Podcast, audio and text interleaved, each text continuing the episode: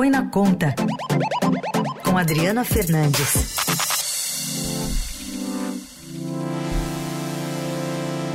De olho também, direto de Brasília, nas consequências econômicas da guerra entre Israel e o Hamas. Oi, Adri, bom dia. Bom dia, bom dia, bom dia, Heisen, bom dia, ouvintes da Eldorado.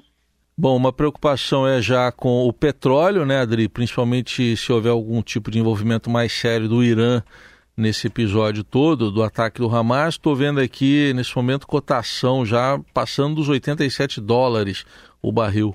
Pois é, essa é justamente a preocupação, porque é o, um rally, é, que é o termo usado no mercado financeiro, uma alta, muito, numa velocidade muito rápida, tem impacto na economia mundial, né, sobretudo é, na inflação, a gente já vinha num cenário mundial de controle da inflação complicado desde a pandemia é, da Covid-19, da COVID depois da guerra da Rússia e o impacto é, sobre a, a, alta, a alta do dólar, né, em conjunto com essa valorização do barril, do preço do petróleo, pode trazer sim impactos inflacionários relevantes e fazer com que os bancos centrais no mundo tenham que, se, tenham que manter a taxa de juros mais altas por mais tempo. Aqui no Brasil, a gente está vivendo um cenário, um processo de redução de juros, né, que começou em agosto, ainda esse processo, inclusive a velocidade dele, aonde ele poderia parar, já era uma incógnita. Esse, esse, esse, essa conflito amplia as incertezas, porque a gente não sabe, como você falou, Heisen, a posição, uh, como, é que, como é que se o conflito vai se alastrar para o resto do, Orime, do Oriente Médio, sobretudo é, a atenção está voltada para o Irã, que é um dos maiores produtores mundiais de petróleo e apoiador do grupo Hamas que lançou a ofensiva contra Israel.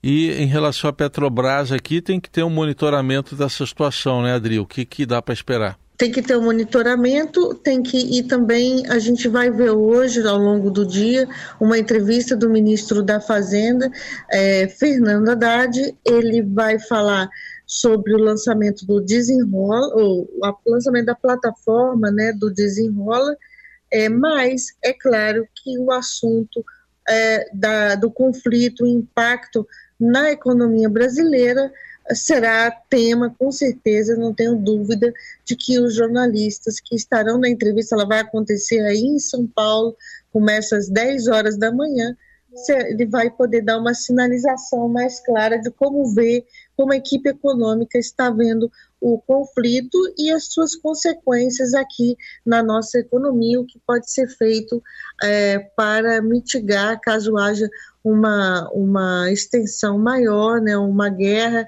é, é mais extensa e mais longa aqui no impacto na economia brasileira é, nesse momento inicial, né, que a gente ainda está é, surpreso com tudo que aconteceu no fim de semana. É, a gente comparando até com aquela guerra de 50 anos atrás, a postura da OPEP na época foi de fechar a torneira, literalmente, né, no, na exportação uhum. de petróleo. Para agora, acho que a coisa está mais pragmática, né? Mas de qualquer forma, tem impacto, né, Adri? Tem impacto, não tem como, né, gente? Você mesmo abriu a nossa conversa falando do preço é, do petróleo, do preço do petróleo no mercado internacional. As bolsas europeias operam sem direção única na manhã, influenciada é, por esse pelo conflito geopolítico. Isso tem impacto não só no petróleo, mas também no gás, nos preços do gás e outros, de outros é, produtos de, da de energia, né, ligados ao, ao setor de energia. A gente também é, vê que na, na, na Ásia as bolsas da Ásia fecharam, a gente já, tá, já fecharam, sem direção única nessa segunda-feira também, é, em meio às tensões geopolíticas deflagradas pelo, pelo grupo uh, Hamas em Israel no fim de semana. E, Petróleo, é. dólar e as empresas petróleo, dólar, ações das empresas do setor aéreo que atendem Israel e Palestina são os ativos financeiros mais impactados de imediato pelo conflito. É, de uma forma geral, além desse impacto aí nas bolsas, né, mais inicial, pra, principalmente para as empresas da Europa, né, Adri, que tem muitos negócios lá no Oriente Médio, qual é o nível de preocupação? Então, o nível de preocupação é total. Está todo mundo aí esperando os acontecimentos, as negociações, mas o conflito é, parece que está se, tá se estendendo, né? Eu, eu sou aqui especialista em economia, né? Tô, falo, tô falando sobre os possíveis impactos na economia brasileira e na economia mundial. A inflação eu coloco como um ponto de muita atenção, muita atenção, porque a gente, como falei, estamos vindo de dois episódios que já é, mudaram o cenário né, da inflação, uma inflação que é, ficou mais duradoura, né, desde a pandemia, dos efeitos da pandemia, é, da fase seguinte né, da pandemia, e, e também na guerra da Rússia, que é, todo, tudo isso deixou, deixou cica, deixaram cicatrizes no processo de combate da inflação mundial. A gente ainda estava vendo esse processo de combate acontecendo, né, os juros mais altos no mundo e agora tende, é. se continuar, tende esse processo, os juros ficarem mais tempo é, altos, por mais tempo.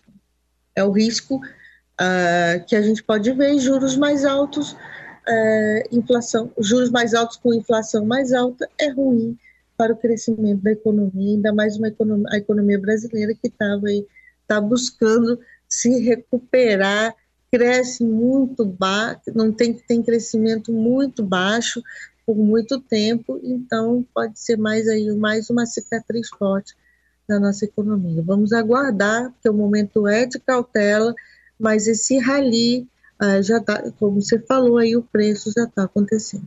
Muito bem, aí a análise da Adriana Fernandes dessas possíveis consequências da guerra Israel-Hamas para a economia.